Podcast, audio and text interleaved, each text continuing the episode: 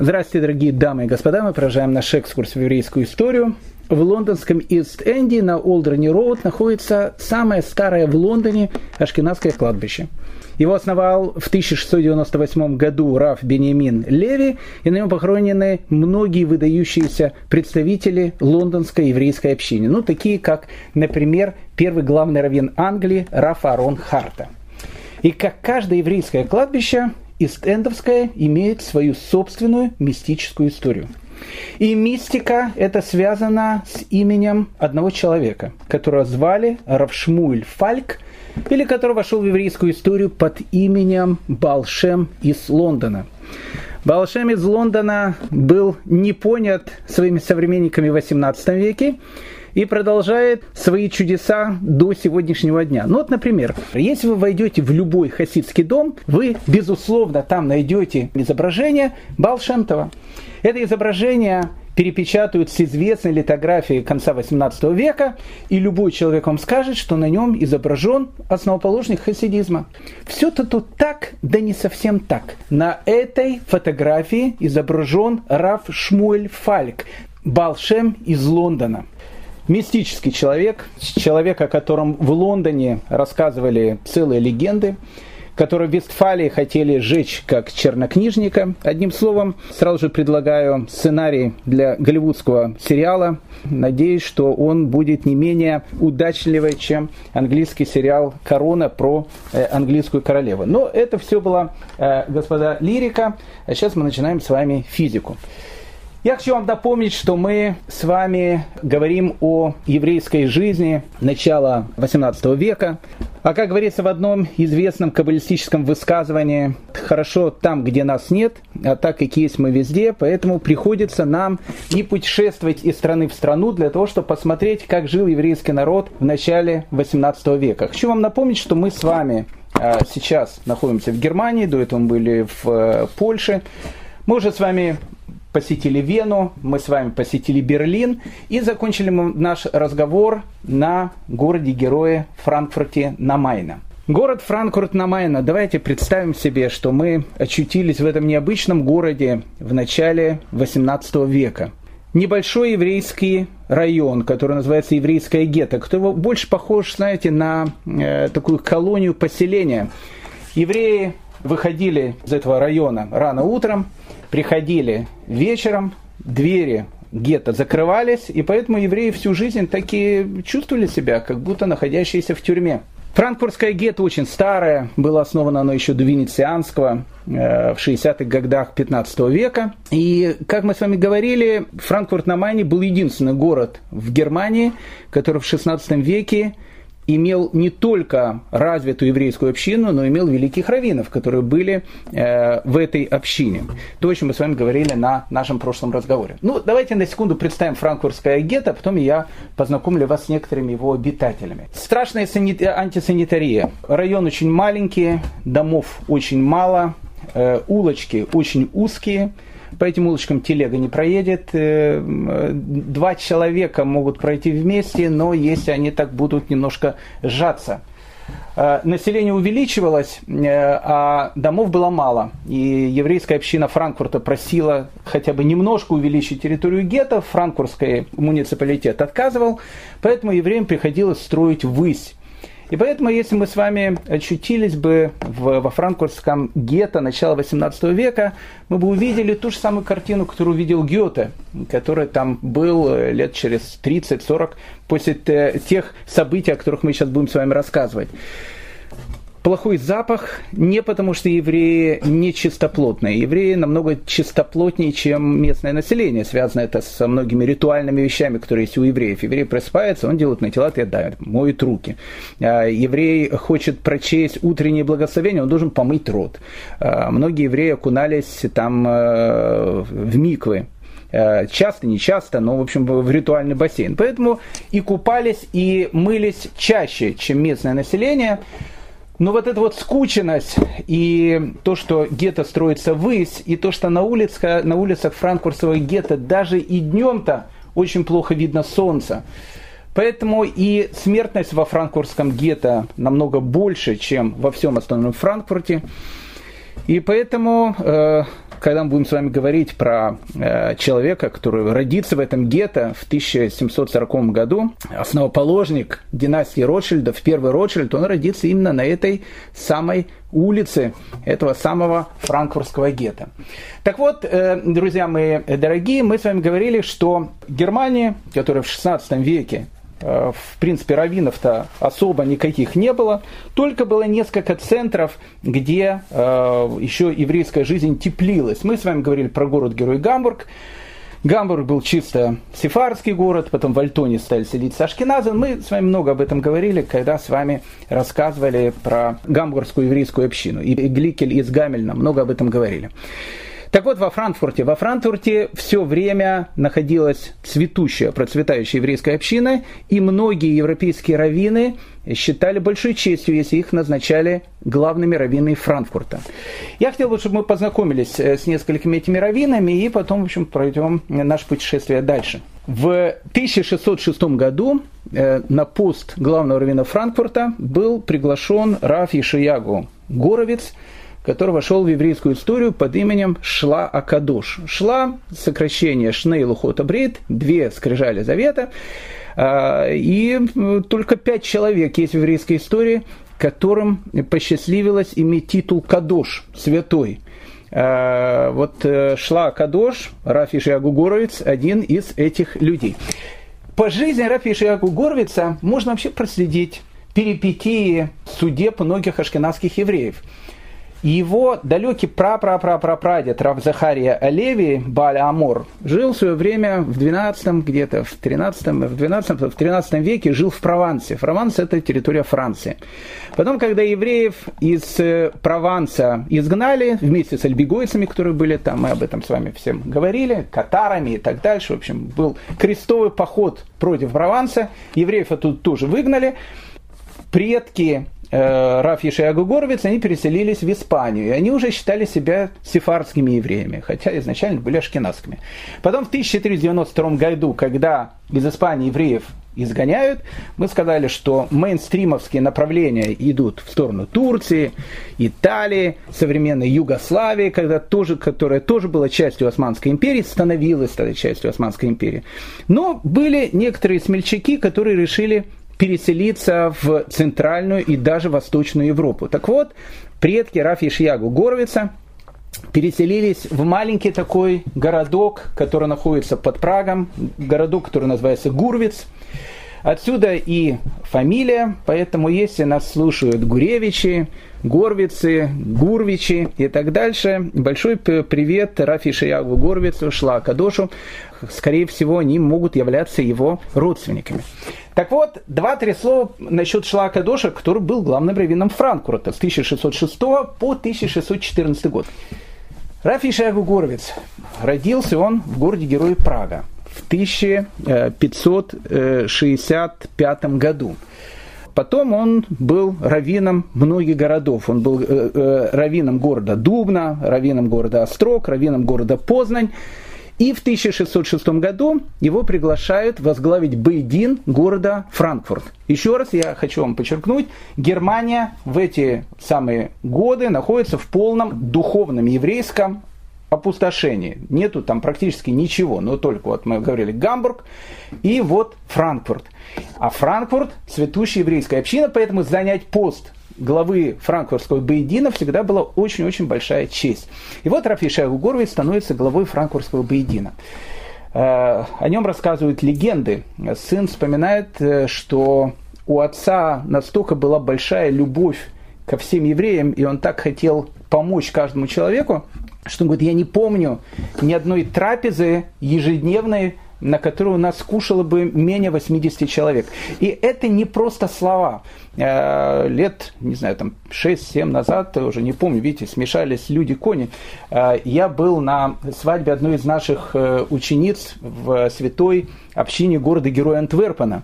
И я видел там таких людей, которые сейчас, в 21 веке, у них на шаббат ежедневно дверь открыта, там кушают огромное количество людей, они сами даже не знают, кто там иногда кушает, потому что когда мы были, я пришел к ним на шаббат, там был один человек, который бегал, подавал какую-то еду, я думал, что он был официант, он оказался, что он был хозяином этого дома. А женщина, которая поднимала э, всю еду, мыла, приносила и так дальше, это была его жена. Поэтому Раф Ешиагу Гурвиц – это вот, вот такой человек. Восемь человек ежедневно кушали за его столом, так говорит его сын.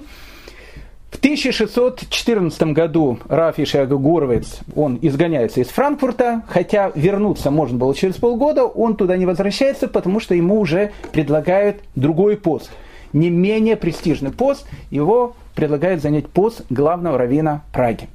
Причем надо понять, после кого он становится главным раввином Праги. Перед ним главным раввином Праги был Рафи Фраим Лунчец, который вошел в еврейскую историю под именем Клиякар. До Клиякара главным раввином Праги был Мораль из Праги, тот самый Мораль из Праги, который э, там сделал, не сделал голема, о котором мы с вами говорили. Поэтому, становясь главным раввином Праги, Рафи Шиягу Гурвиц понимал о том, какой пост он занимает. И вот, казалось бы, о том, что карьера удалась. Он был и главным раввином Франкфурта, теперь становится главным раввином Праги. И тут то, то что называется жить да жить и, в общем, как бы э, смотреть э, вырезки свои в Твиттере, в Фейсбуке, э, которые тебе там э, много пишут, какой умный и очень симпатичный у нас есть пражский раввин. Но Раф Ешиагу Горвиц делает шаг, который мало кто понял в 1620 году. В 1620 году по всей Европе идет 30-летняя война. Страшная 30-летняя война, о которой мы с вами говорили. Вся Европа, она пылает. И, казалось бы, в это самое время 30-летнего коронавируса, который, опять же, назывался 30-летней войной, самое правильное – сиди дома, закрывшись, и, в общем, как бы, э, и никуда не выходи особенно. Опасно. Рафи Шиагу Горвиц решает ехать в землю Израиля. Рафи Шегу Горвиц говорил всегда о том, что заповедь заселения земли Израиля – это заповедь истории. И еще он говорил, что святость земли Израиля подобна святости райского сада. Поэтому каждый еврей должен переселиться и жить в этой земле. И вот в 1620 году он оставляет всех своих детей в Праге, берет свою жену, несколько своих учеников и начинает свое путешествие в землю Израиля. Теперь представьте себе эту картину. Для того, чтобы он переехал в землю Израиля, ему как минимум нужно добраться до порта, который его довезет э, э, куда-то. А вся э, Европа, она пылает в войне. Поэтому эти вот страшные его путешествия по пылающей Европе. Э, они прячутся от разбойников, прячутся от регулярных армий. В конце концов, они сели на корабль. Уже начало осени 1621 года. Буря. Потом их нагоняют пираты. То есть пираты, как писал Рафишагу Горвиц, должны были их уже схватить. Вот-вот они уже должны были идти на абортаж их корабля. И вдруг начинается буря. Пиратский корабль отбрасывается в сторону. Корабль Рафишагу Горвица отбрасывается тоже в сторону. И причалил он намного-много севернее земли Израиля. Он выходит на территорию современного Ливана, э, с самого севера Ливана. И э, надо было понять, как добираться до земли Израиля. Поэтому на караванах они добираются до Алеппо. С Алеппо они добираются до Дамаска, а в Дамаске не было тогда Фейсбука, и Твиттер тогда не блокировал президентов несуществующих Соединенных Штатов Америки, но информация распространялась со скоростью звука, и в земле Израиля э, пронесся слух о том, что в Дамаск едет один из величайших раввинов современности, Раф Ишиагу Горвиц. Поэтому представители двух, ну, как бы не соревнующихся друг с другом, соревнующихся во, во, во имя истины общин земли Израиля, Сефарской и Иерусалимской, решили пригласить Раф Ишиагу Горвица занять должность главного раввина их городов. Победили жители Цфата, надо им все сказать, но, как говорит один э, э человек, э, которого зовут Дональд, известный такой человек, он э, президент в одной стране, он говорит, не надо еще никого говорит, поздравлять, потому что э, результаты еще говорит, не подсчитаны. Поэтому, когда э, община Цфата приехала первая и всем сообщила, что мы победили, и они пригласили Рафи Шиагу Горвица в город-герой Цфат, э, Рафи Шиагу Горвиц, скажу, всегда мечтал приехать в Иерусалим, загадочно сказал, подумаем. И вот в тот момент, когда Рафишиагу Горвиц должен был покинуть Дамаск, прямо перед э, э, воротами Дамаска, и приходит эта избирательная комиссия, э, те, которых считались проигравшие, запыхавшиеся посланники Иерусалима со словами «Успели, Рэби Шиягу, приглашаем вас занять пост главного раввина Иерусалима». И Раф Ешиягу Горвиц соглашается и становится главным раввином Иерусалима. Поселился он в том месте, которое будет называться Ашкенадское подворье. Сейчас это самый центр еврейского квартала синагога Хурва, о которой мы с вами говорили, синагога Рамбана, э, о которой мы тоже с вами говорили. Вот там вот плюс-минус в этом районе и находился дом Раф Ишаягу Горвица. Раф Ишаягу Горвиц э, заканчивает в земле Израиля свой великий труд Шнейлухота Брит, который называется Шла, отсюда его и имя, Шла Акадош, святой Шла. Он считает, что наступает эпоха, когда многие тайны могут приоткрываться и становятся более доступными, поэтому книга Шла Акадош – это книга и этическая, и каббалистическая, и аллахическая. В общем, как бы там ни было, это книга, которая потом сыграет огромную-огромную роль в формировании движения хасидизм, который э, вот, в скорости э, возникнет, о котором мы с вами будем говорить. Но жизнь в Иерусалиме штука сложная.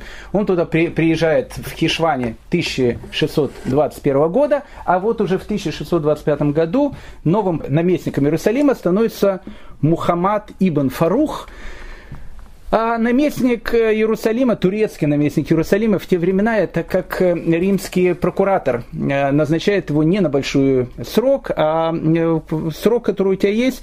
Помните, как говорится, у наместника век недолог, как у кавалергарда.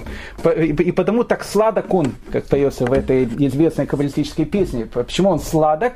Потому что за это время надо кого-то ограбить. Потому что не ограбишь, потом будешь всю жизнь рвать на себе волосы и считать себя шлемазаном. Поэтому э, Мухаммед Фарух решил ни много ни мало ограбить э, еврейскую общину Иерусалим. Ну, был идиотом, конечно, полным, потому что кого грабить?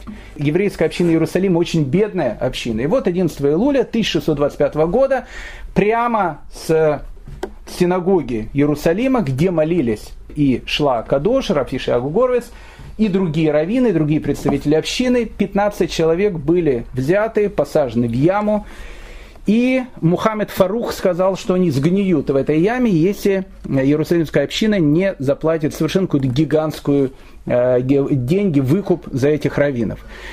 Денег у Иерусалимской общины не было, э, опасность у раввинов была огромной, поэтому под совершенно гигантские проценты, 50% э, там, не знаю, годовых, месячных, не знаю что, они одолжили огромные деньги, выкупили раввинов, выкупили Рафиша Ягу э, Горовица.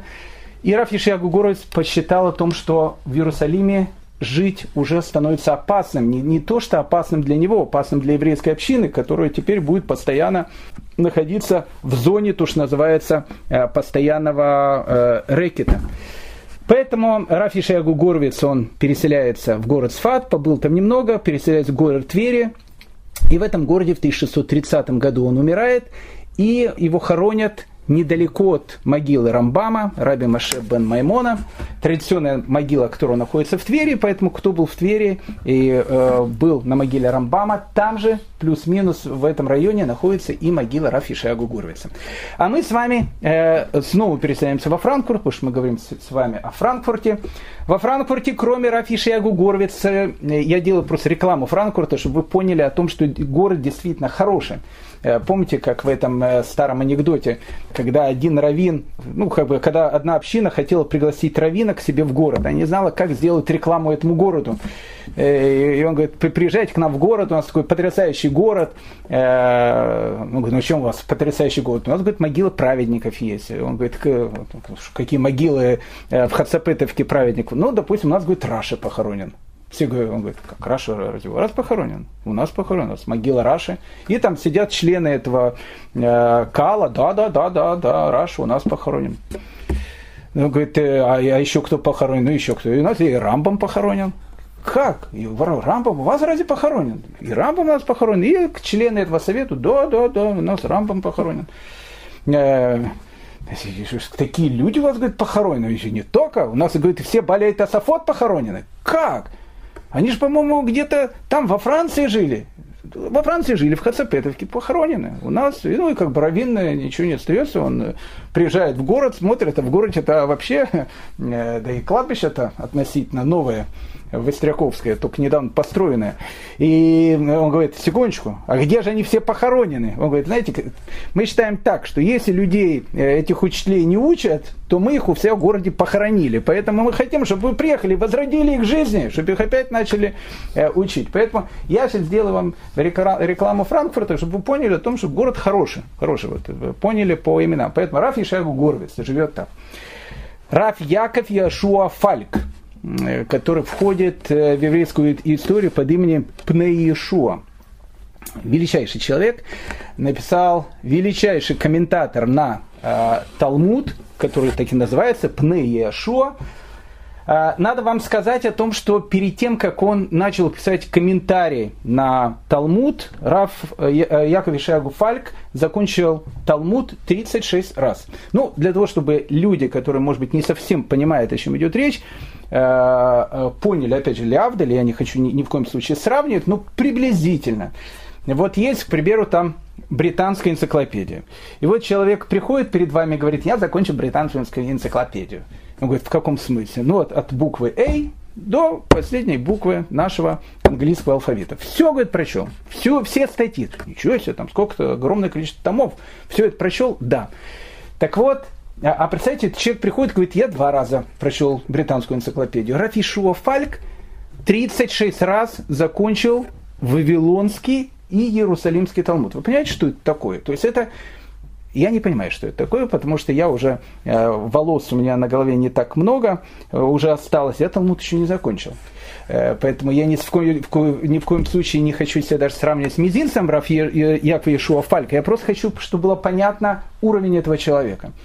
Говорят, что он был в свое время главным раввином Львова, у него была трагическая судьба, был львовский пожар, пожары и эпидемии в те времена это вещи, которые происходят очень-очень часто, точно так же, как и выселение евреев из городов. Э, во время пожара погибает его жена, погибает его двое детей, и он э, оставляет Львов. Но э, когда Рафиш Ягов Фальк, Яков Ишиягу Фальк учился, воспоминания есть одного из его учеников, как он учился, когда он был в Лонд... во Львове. Говорит, была очень-очень холодная зима был страшный мороз. Он учился в Бейт-Мидраше. Бейт-Мидраше, ну, соответственно, была какая-то печка, буржуйка, нужно было там подкидывать дрова. Но так как все ушли, это была ночь, э, и Раф Яков Ешиягу Фальк был настолько увлечен изучением Талмуда, что он не заметил, что э, в печурке огонь уже э, перестал, то, что называется, гореть. Был страшный холод, и холод был настолько сильный, что он, когда под утро зашли его ученики, они увидели Рафи Фалька, который нагнулся перед столом и читал страницу Талмуда, а его борода, она примерзла к столу. То есть вот так вот, э, так учился Раф Яков Ешуа Фальк, э, Пнеишуа, который был тоже главным раввином Франкфурта, чтобы опять же было понятно о том, что франкфуртская община, то, что называется, не лыком шита. Но для того, чтобы окончательно вас убедить о том, что франкфуртская община была самая, что ни на есть, такая вот престижная, главным раввином Франкфурта был человек, которого звали Раф Цвигир Гирш Кайдановер а, по фамилии Маршак. Или, как его говорят, Маршак. Или Маршак по-нашенски. Папу его звали Самуил Маршак. Только э, у нас был Самуил Яковлевич, а это был Самуил Израилевич. Но так как тут можно это не обращать внимания, потому что Яков и Израиль это одно и то же лицо, поэтому что Самуил Яковлевич, что Самуил Израилевич, Маршак всегда остается Маршаком. Так вот, э, его папа э, Самуил э, Израилевич, Раф Аарон Шмуэль э, бен Исраэль Кейдановер, и становится первым в мире маршаком. Э, что такое маршак? Мем – это Марейну, наш учитель, Ре – Рабейну, а Ша – Шмуэль, К – Кайдановер. Вот получается Маршак. Поэтому Самуил Яковлевич Маршак был прямым потомком первого Самуила Израилевича Маршака или Равшмуля Кайдановера. Равшмуль Кайдановер был величайшим э, польским раввином, его жизнь, она, э, мы уже говорили про это, 1650 год, 48 50 год, когда идут все эти вот погромы, 1655 год, когда э, захватывают русско-казацкие войска Вильнюс. Мы э, к этой дате много уже раз с вами возвращались. Мы говорили, что практически вся община убегает из города, только некоторые там погибли. Маршак, вот первый Маршак со своей семьей, с э, своим сыном э, Цвигиршем Кайдановером и с двумя дочерьми, и с женой, и им удается убежать из Вильнюса. Они останавливаются в каком-то маленьком городке, в этот городок приходят казаки, и э, происходит страшная трагедия, потому что на глазах Маршака зарубают, убивают двух его дочерей, и его сын Равцви Гиршка Идановер тоже был очень серьезно ранен. Э, ранили и э, первого маршака, э, Самуила Маршака, Равшмуэля Кайдановера.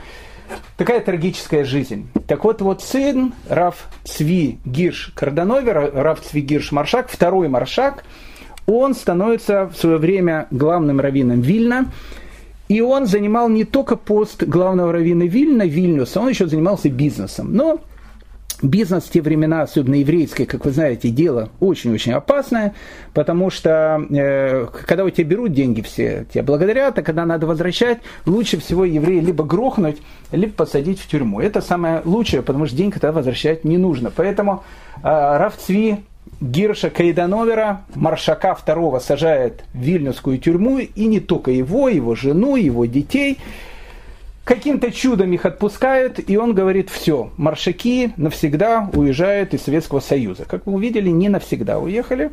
И уезжает он в город-герой Франкфурт, куда его как раз и приглашает занять пост главного равина этого города. Так вот, когда э, Раф Цвигерш Кайдановер э, едет из Вильню, Вильнюса в Германию, он, он начинает э, думать, а из-за чего произошла эта трагедия, из-за чего э, он попал в тюрьму, как так получилось, ведь везде есть какая-то причинно-следственная связь. И он понял, что это произошло из-за того, что он до сих пор не напечатал труды своего великого отца, первого Самуила Маршака, Самуила Израилевича Маршака. И, э, и он дал обещание, то, что называется блинедер, как у евреев, без обещания, что во Франкфурте он сразу издаст его э, труд. Во Франкфурте была еврейская община, которая была в руках не еврея, это отдельная тема совершенно. Он приезжает в город-герой Франкфурт, и в 1705 году он издает свою книгу, э, которая называется «Кафа Яшар», величайшая книга по еврейской этике, которая может войти, наверное, в еврейскую книгу рекордов Гиннесса. Потому что с 1705 по 1715 год, просто подумайте, эту, эту дальше за 10 лет книга была переиздана 10 раз. Вещь невероятная в те времена, потому что каждое издание книги, это всегда были очень большие деньги, это всегда было связано с огромным трудом, а тут книга переиздана 10 раз – Книга Кафе Яшар, она настолько повлияла потом на дальнейшую э, еврейскую мысль, что один из величайших э, основоположников хасидизма, ну, один из основоположников э, хасидизма, Рафили Мелах из Лежанска, прочел книгу Кафе Яшар 160 раз. И когда у него спросили, почему именно 160, потому что он скажет, что гематрия слова «каф», «куф», «вав» – это как раз 100, э, э, не 160, 106. 106 раз прочел. И поэтому, поэтому он прочел э, эту вот книгу 106 раз. Ну, в общем, к чему я просто все это говорю? О том, что во Франкфурте были великие раввины. Во Франкфурте была очень такая вот грамотная община, которая жила в совершенно ужасающих условиях. Так вот, э, друзья мои дорогие, когда дома начинают строить вверх э, постоянно, э, должен быть какой-то предел. Потому что в Древнем Риме в многоэтажных инсулах те, которые жили повыше, тех обычно не спасали. Спасали тех, которые жили пониже. Поэтому, когда горела инсула, вот это вот древнеримское многоэтажное здание, с верхних этажей обычно люди не спасались. Поэтому кто жил повыше, э, тот платил поменьше. Кто жил пониже, тот как раз платил побольше. Поэтому это должно было произойти, и это произошло 24 Тивета 1711 года. Во франкфуртском гетто произошел пожар. Причем пожар начался с дома э, главного раввина Франкфурта Раф Нафтали Коэна. Его, кстати, посадили после этого пожара в тюрьму. Э, Причем обвинение было совершенно потрясающим. Э, так как Раф Нафтали Коэн был таким известным каббалистом, посадили его в тюрьму, потому что он не захотел своими заклинаниями э, потушить огонь. То есть он мог это сделать, но не захотел. Поэтому в тюрьму, значит, его посадили. Он был какое-то время в тюрьме, потом его, правда, выпустили оттуда. Но в 1711 году, 24 Тевета, произошел страшный пожар. Погибло людей немного, но евреи остались голые бусы. Просто голые и босы во Франкфурте. Жить негде, все имущество сгорело, страшная трагедия, которая могла быть, и франкфуртская э, община на 14 лет э, дала такое постановление о том, что во Франкфурте не будет никаких праздников, ни на Пурим, ни на Хануку. Запрещается ходить в нарядных одеждах в память об этой страшной трагедии 24 ТВ 1711 года, когда сгорел весь Э, все гетто Франкфурта. Э, долгих три года франкфуртская община, гетто, оно отстраивается. Евреям негде жить, они арендуют деньги у местных христиан за какие-то гигантские совершенно деньги. Наконец-то еврейская община отстраивается. И район был отстроен окончательно только к 1719 году евреи просили, чтобы район э, немножечко э, дали ему какую-то территорию, чтобы сделать его больше, не разрешили. Единственное, что франкфуртский муниципалитет для того, чтобы избежать очередного пожара, скажет, что дома не могут быть выше трех этажей. И поэтому в 1719 году у франкфуртской общины появляется новый район, Люди, перемучившись, переходят туда для того, чтобы через два года, в 1721 году произошел очередной пожар и выгорела второй раз, очередной раз э, франкфуртская еврейская община. Вот уже после этого, когда ее отстроили, 1724 году, э, тогда уже евреям разрешили немножко э, общину сделать больше, немножко э, раздвинуть границы гетто. И поэтому, когда э, живут Ротшильды и рождается первый там основоположник династии Ротшильда в 1740 году, франкфуртское гетто, оно уже было много больше, чем оно было в начале 18 века. Ну, еще буквально два-три слова э, по, по, про франкфуртскую общину, и пойдем дальше.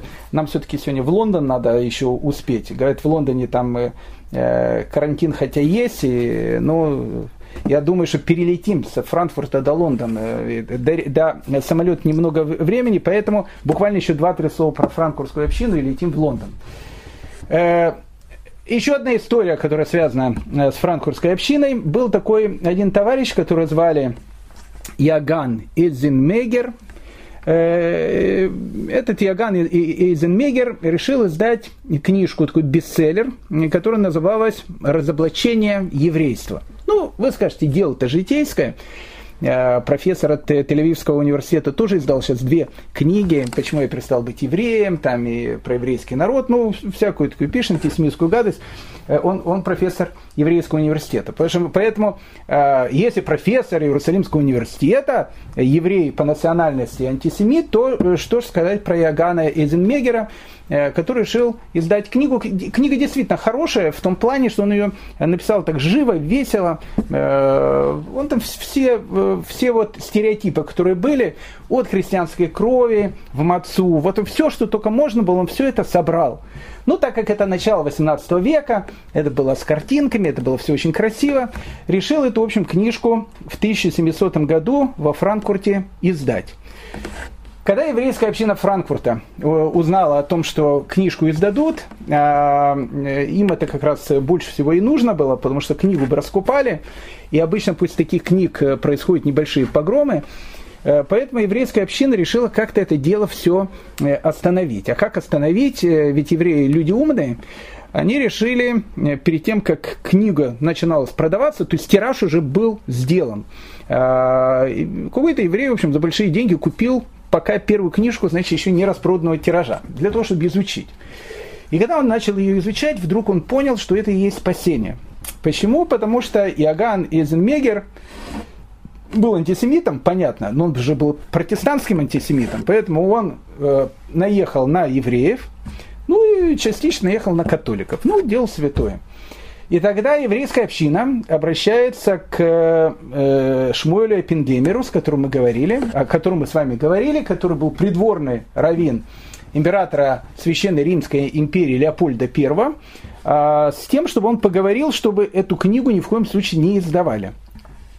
Рабшмуэль Эппенгеймер пришел, обратился к Леопольду Первому со словами о том, что должны издать антисемитскую книгу. Ну, он сказал с известной э, фразой этого э, шведского каббалиста Харлсона «Дело, говорит, житейское, ничего страшного». И он говорит, дело-то, говорит, житейское. А что, говорит, скажет папа? Он говорит, какой папа? Католическая церковь. Ведь книга, говорит, а, антикатолическая. И тогда Леопольд I сказал, что запрещает издавать эту книгу. Ну, был скандал, э, Яган Эйзенмегер сказал о том, что евреи даже императора подкупили, и тогда евреи начали торговаться с Яганом Эйзенмегером для того, чтобы выкупить тираж этой книги во Франкфурте. Они ему предложили 12 тысяч гульденов, гигантские деньги, он требовал больше – требовалось 20, потом можно было торговаться, но, в общем, Иоганн Эйзенмегер умер. И его э, потомки сказали, что ничего не будем продавать, святая воля отца была издать эту книгу, а где ее издавать? И вот они решили обратиться к Фридриху Первому. Э, Фридрих Первый э, уже к этому моменту король Пруссии, только-только, который образовался к этому времени, обратиться к Фридриху Первому. Фридрих Первый, в принципе, мы говорили с вами, у него отношение к евреям плюс-минус было нормальным. Но Тогда-то в Германии разразился этот скандал, о котором мы говорили с вами в прошлом уроке, насчет плевков в синагоге, которые любят делать наши э, братья-хабатники на молитву Ален Лешабех, плевать э, в синагоге. Тогда разразился гигантский скандал по этому поводу. Фридрих I был вовлечен в этот скандал, мы с вами говорили, э, чем он закончился. И как раз под общий шумок вот книжка, в котором было написано, почему-то как раз евреи плюют. Э, в Берлине издать он эту книгу не мог, потому что будет скандал с Веной. Поэтому она издается в Берлине, интересно очень, но пишется, что ее издали в Кенигсберге, потому что Кенигсберг это была Пруссия, а Пруссия никогда не была частью Священной Римской империи. Так э, издается э, книга Иоганна Изенмегера э, «Разоблачение еврейства». Почему я привел эту книгу? Не для того, чтобы вы ее почитали, а для того, чтобы когда вы услышите вот э, самые такие антисемитские штампы, которые есть до сегодняшнего дня э, про евреев, как правило, 99% берется из книги Иоганна Изенмегера «Разоблачение еврейства», которая, кстати, в 20 веке тоже, я не скажу, сколько раз издавалась, но она издавалась. Мы с вами покидаем благополучную, неблагополучную, не знаю, Германию, садимся на самолет и прилетаем на Туманы Альбион.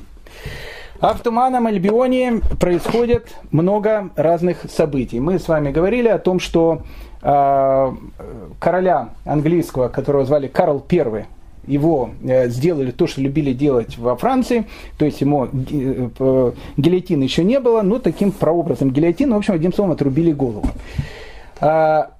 И после этого Франция ненадолго становится республикой. И первым президентом, э, если так можно сказать, э, английской э, буржуазной республики становится Кромвель.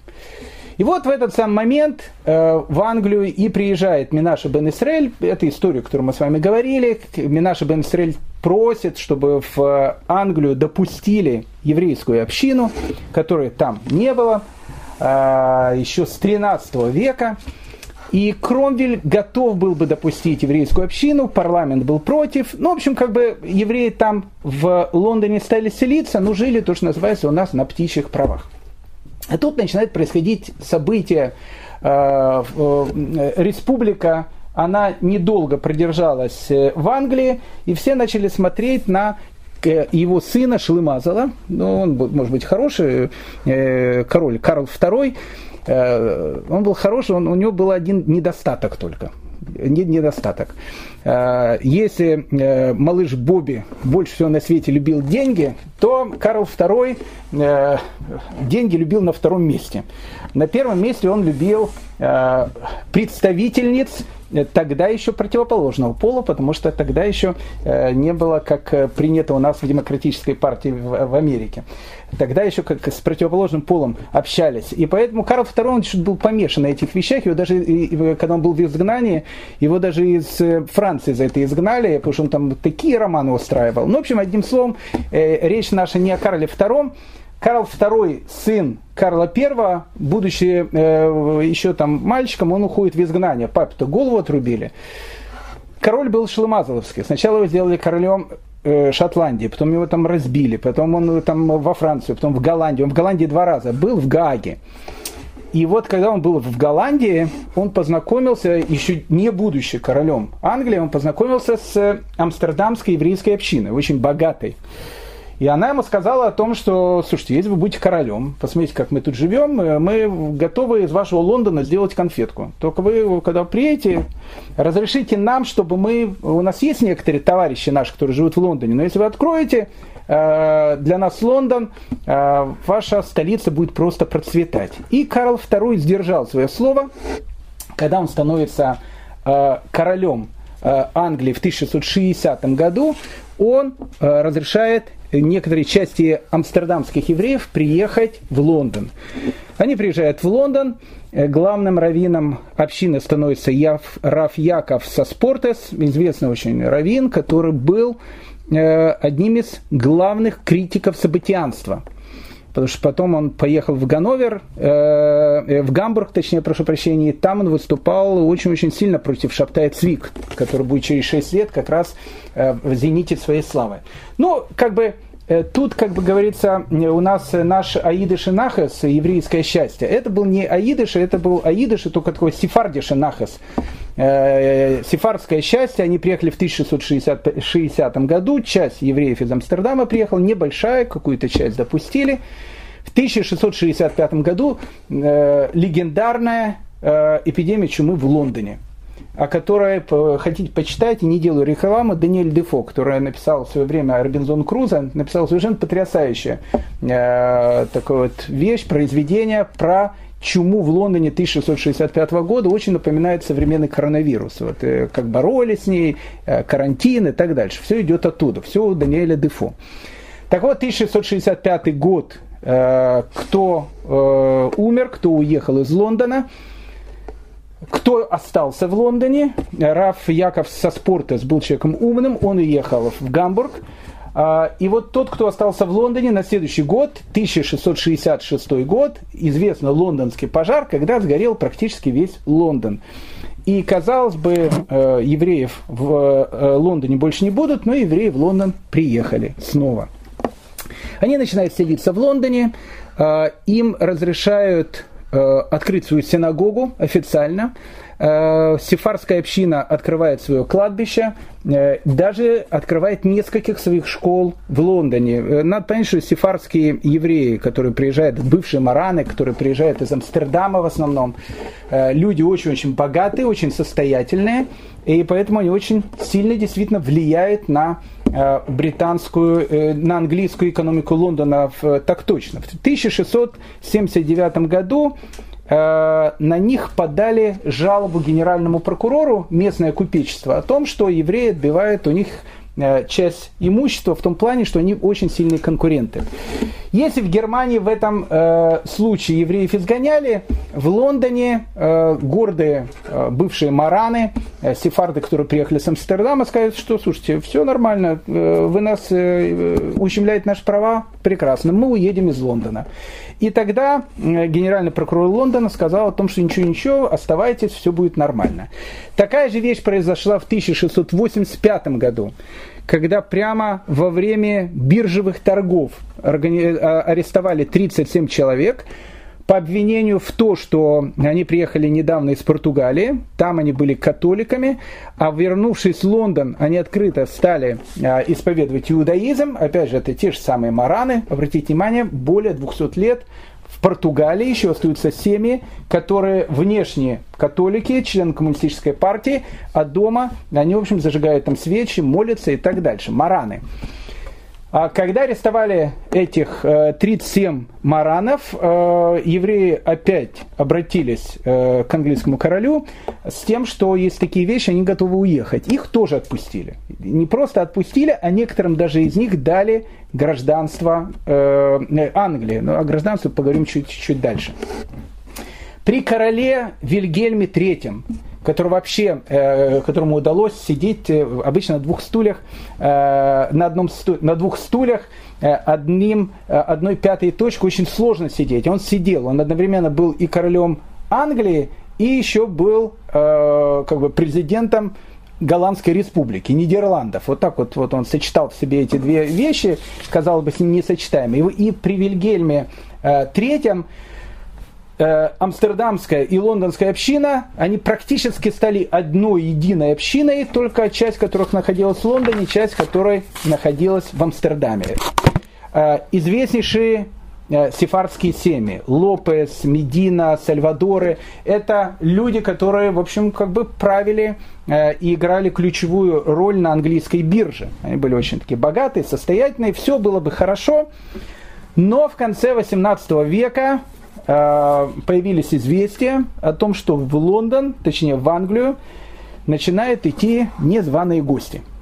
Незваные гости – это, э, как вы знаете, э, незваный гость, он хуже, вы знаете кого, э, не будем говорить из-за политкорректности. Так вот, в тот момент вместо татар э, незваными гостями были как раз ашкеназы. Ашкеназов не очень хотели видеть в сефарских общинах, плюс еще какие ашкеназы?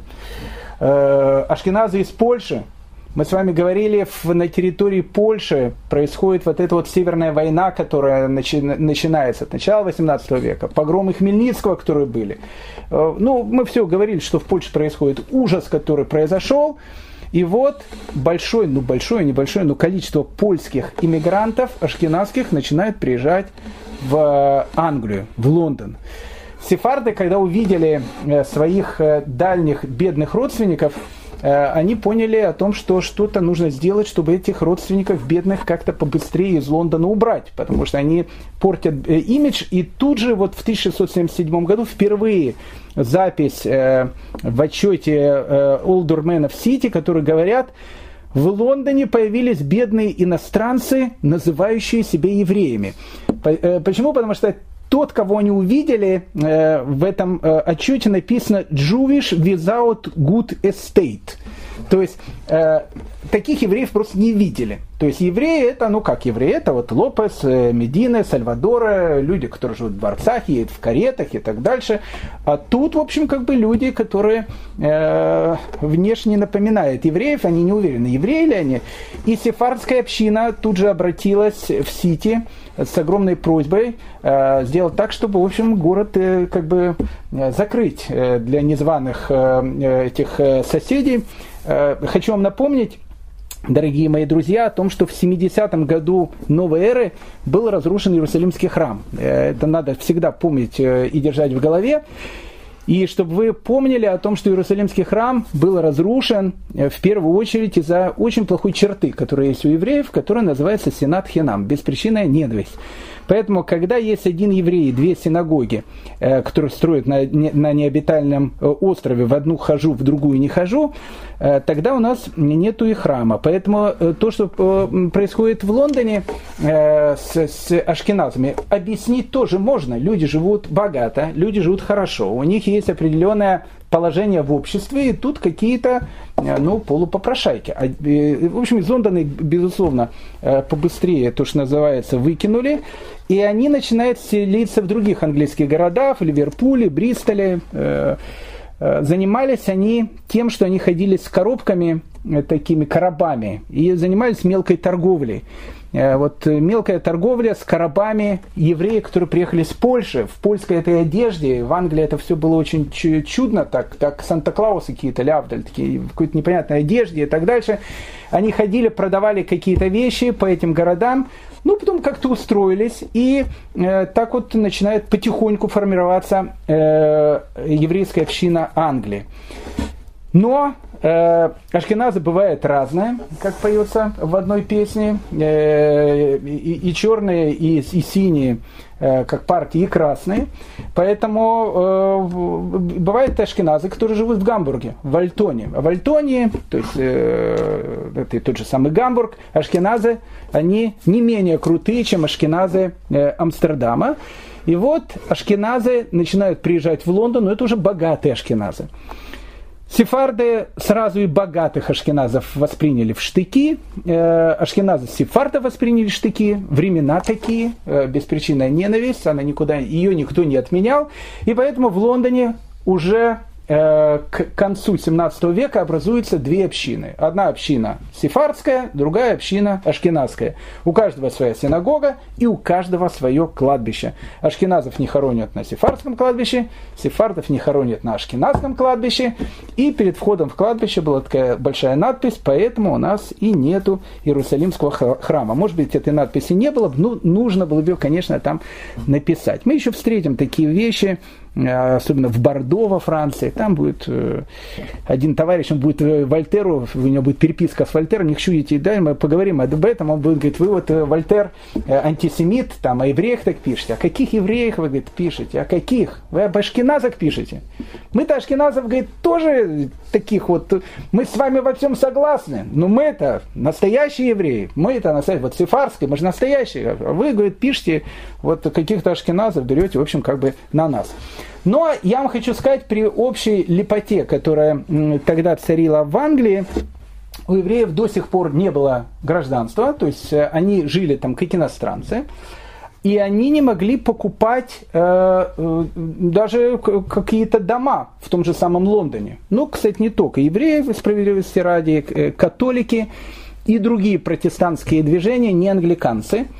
Почему? Потому что для, э, при заключении Э, договора о покупке недвижимости нужно было произнести специальную, сказать специальные слова «клянусь по истинной вере христианской» вот эту фразу. А клянусь по истинной вере христианской мог сказать только англиканец, потому что католик нет, протестант нет, еврей тем более. Поэтому э, получалась ситуация о том, что евреи, они в Англии люди очень богатые, люди очень состоятельные, живут очень и очень как бы там неплохо, но гражданских, то, что называется, гражданство не имеет, дома свои покупать не могут, а обычно покупали на имя э, англичан, и, в общем, как бы ими владели.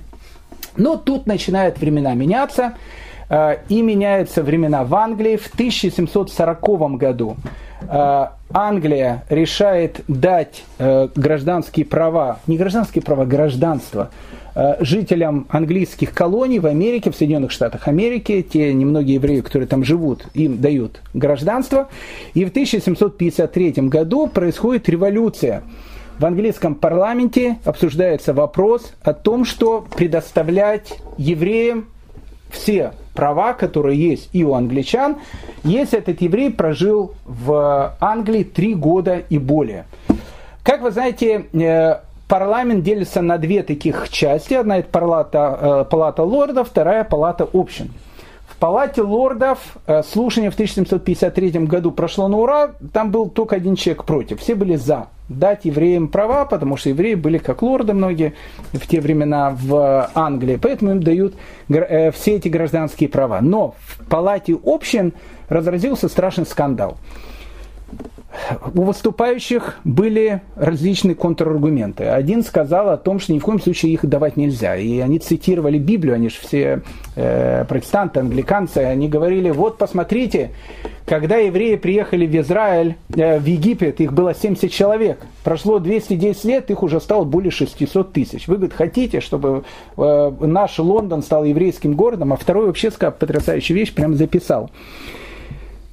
Господа, э, Исав продал первородство за чечевичную похлебку, мы делаем ту же ошибку второй раз, он сказал. Мы делаем ту же ошибку второй раз, ни в коем случае не, нельзя им давать гражданские права. Но даже в палате общин э, закон этот прошел, и евреям в 1753 году разрешили получать английское гражданство, давая им при этом э, практически все э, те же свободы, которые были у англичан. Что тут началось? Ну, тут началось э, э, то, что было бы в Америке, если бы э, изначально победил бы тот, который красный.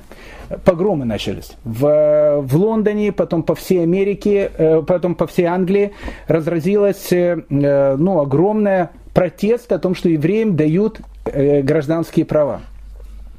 Парламент понимал о том, что будут следующие выборы. На следующих выборах правящая партия Виги потеряет голоса, и она не сможет занять какое-то то место в парламенте, которое хотела. И происходит такая беспрецедентная вещь, еще одно слушание в парламенте. Э, и тогда же, в конце 1753 года, был и еще раз рассмотрен этот закон, и он был отменен. И евреям гражданские права в Англии не дали. Кстати, я хочу сказать, что для евреев, особенно для очень богатых, это было ну, огромнейшим таким ударом, э, потому что им сейчас сказали, что дадут права, потом не дали права. И было несколько богатых э, таких семей, э, которые, к сожалению, перешли в христианство. После, после этого и сказать, что все, больше мы евреями тут, в общем, оставаться не можем. В общем, это страшная была такая вот вещь. Э, евреи так и не получили полные гражданские права. Нужно сказать о том, что э, полное равноправие евреи в Англии получили только в 1890 году, в практически плюс-минус те времена, когда уже и поезда ехали, и вот э, уже первые эти вот кинокамеры начинают изобретать. Только тогда они получили гражданские права полные.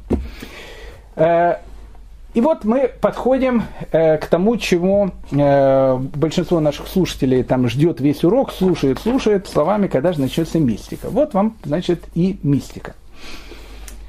В конце 17 века э, в, на Западной Украине, в городе, который называется Польсгайцы, родился человек, которого звали Раф Шмуэль Фальк.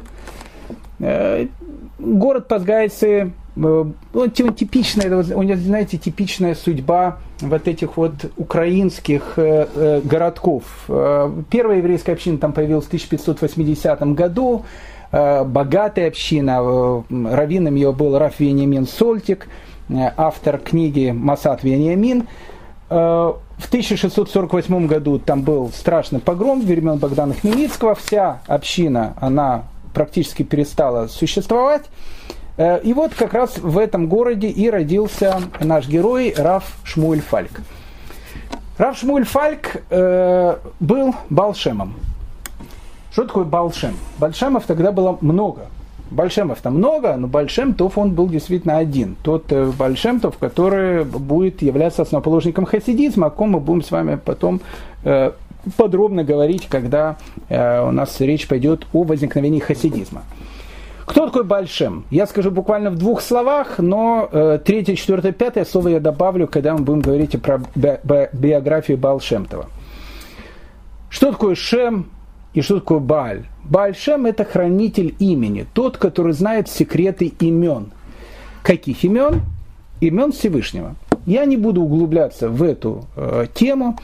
Для тех, кто интересуется, пожалуйста, в открытом доступе есть книга э, великого Рафмуишхайм Луцата, Рамхаля, о котором мы с вами тоже вскоре, в скорости будем говорить, в котором написано про имена Всевышнего. Там вот как раз э, можно это прочесть и понять, что такое человек, который владеет тайными именами Всевышнего.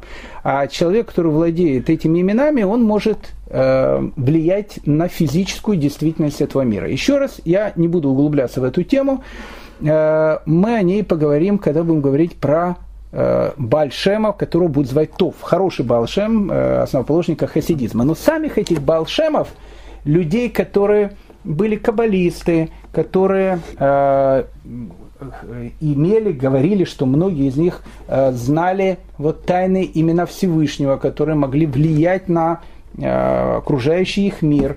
Э, они были травниками, в основном все балшемы, они лечили травами. И лечили, кстати, очень хорошо. Они лечили психические заболевания, в частности эпилепсию. И к ним всегда они пользовались огромной популярностью не только у евреев, но и местных жителей. Наш э, Большем э, Равшмуль Фальк 40 э, лет он ходил по Польше, по Германии. Вестфалии. Он был в Вестфалии, он вылечил от эпилепсии дочку известного еврейского банкира, и к нему из всей Вестфалии начали э, толпами приходить люди, евреи, не, не евреи, чтобы он там вылечил многих людей. Он действительно лечил. И Вестфаль его, э, как чернокнижника, приговорили к сожжению на костре. Но тогда это уже было не модно. Это все-таки было начало 40-х годов 18 века. И э, Равшмуль Фальк понимает о том, что э, уезжать из Европы надо, и он едет в Лондон. Его принимает ашкенадская община Лондона. Нужно сказать такую вещь, что в Восточной Европе Балшемов в те времена было много. Но в Лондоне Балшем был только один. А э, единственный парень на деревне, он всегда, как говорится, парень, э, ни в коем случае не преуменьшая э, необычные способности Балшема из Лондона, Равшмуля Фалька – потому что остались воспоминания, написанные его ассистентом, э, дневники, которые, которые описывают э, жизнь э, Равшмуля Фалька и то, что он делает. Он там подробно-подробно все записывал, он все это видел и, оставлял подробную запись. Ну, вот, к примеру, он описывает, как Равшмуль Фальк вылечил девятилетнего мальчика в Лондоне, у которого при пожаре обгорели глаза, он практически перестал видеть. Э, он, он, четко-четко описывает, потому что он как бы свидетель, он ассистент, и он описывает каждое-каждое действие. Вот он говорит, э, родители приводят этого уже ослепшего мальчика к Равшмуль Фальку, и Равшмуль Фальк дает ему в руку э, перо, которым пишут. Обнакнули перо в чернильницу, Э, берет Равшмуль Фальк пергамент, берет руку этого мальчика и говорит, что я буду водить твоей рукой, и мы сейчас напишем на этом пергаменте имя Всевышнего. А, и он пишет какое-то имя Всевышнего на пергаменте. Э, потом берет это имя, подходит к камину и пишет, его ассистент бросает его в камин. В ту минуту, когда он его бросает в камин, мальчик теряет сознание без сознания мальчик, он говорит, находился 4 часа. Он там доживет минуту. 4 часа, сколько-то минут находился в полном бессознании.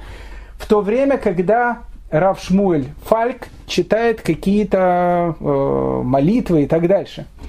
Через 4 часа, сколько-то минут, не помню сколько минут, мальчик приходит в себя, и написанные глаза у него были такие, как э, были до этой катастрофы, когда он их ожег.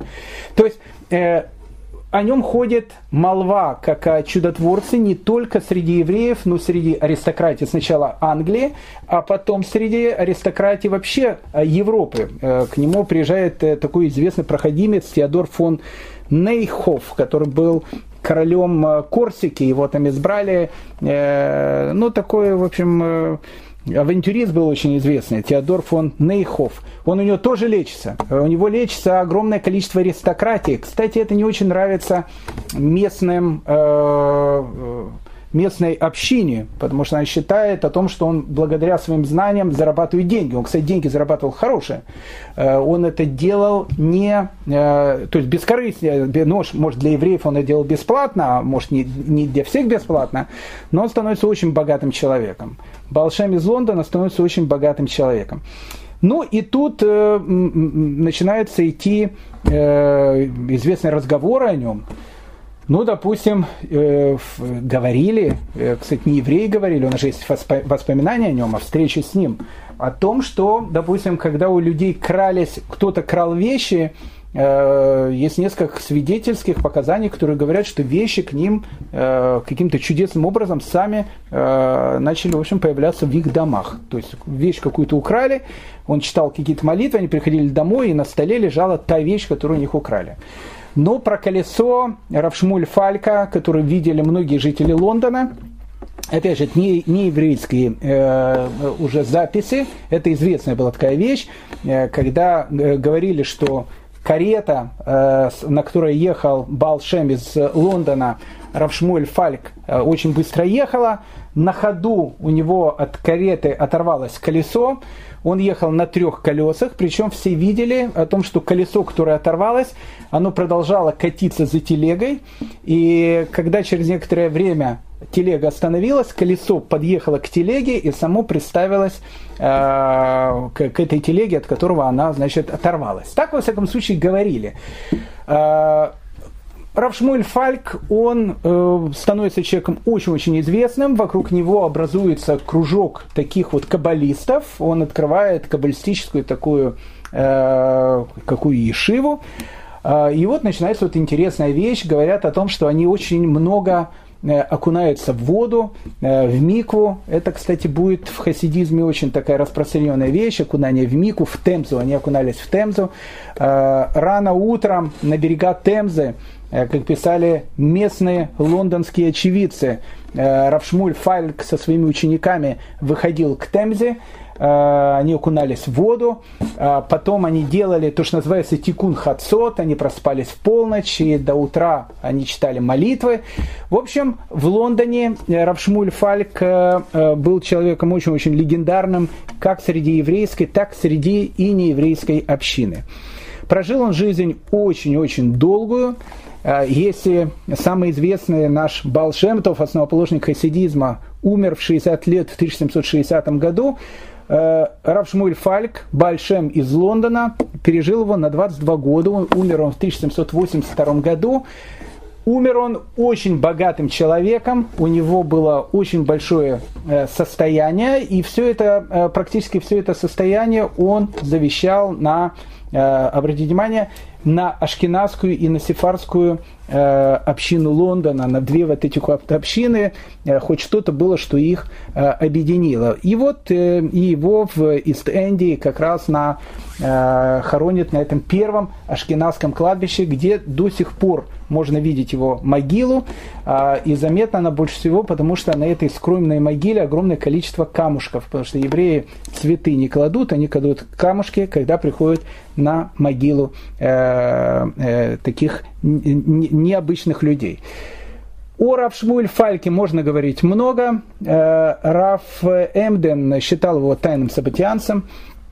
Э, непонятно. Э, с другой стороны, мы видим о том, что на его могильной плите написано, что здесь похоронен большой праведник, каббалист, раввин, Равшмуль Фальк. Мы видим о том, что в лондонской еврейской общине о нем считалось совершенно другое мнение. Как бы там ни было, человек совершенно таинственный, оставил свои записи, свой дневник, в котором он описывает свои сны, описывает свои видения, который до сих пор хранится в лондонской еврейской общине, э, и который грозились много лет тому назад издать, и, по-моему, его издали на английском языке, но я об этом э, уверять сейчас э, не буду. Ну и заканчиваем наше сегодняшнее путешествие мы тем, что э, на следующем уроке мы все-таки с вами посетим Францию. Э, во Франции евреев не было с 1394 года, их оттуда изгнали, кроме одного единственного города, который назывался Виньон. Э, Виньон был интересным городом, он принадлежал папам римским, и город Авиньон был помешан, просто, просто помешан на э, вот этих вот э, внешнем виде. Уже когда эти всякие знаки э, о том, что отличительные евреи себя снимали по всей Европе, в Авиньоне было просто сумасшествие. Шляпа должна быть желтой. И когда они там начали требовать, может быть, все-таки шляпа черная и желтенький такой кружочек, Э, разрешили, тут же отменили. Шляпа должна быть желтой. Вот эти несчастные евреи Авиньона до того момента, пока туда не пришел Наполеон Бонапарт и не закончилось э, э, папское правление в Авиньоне, вот так вот и ходили с желтыми шляпами. Единственные евреи, которым формально разрешалось жить на территории современной Франции – Э, но э, история французских евреев необыкновенно интересная. О ней мы с вами поговорим в следующей э, серии. Всем большое спасибо и всем всего самого доброго и хорошего.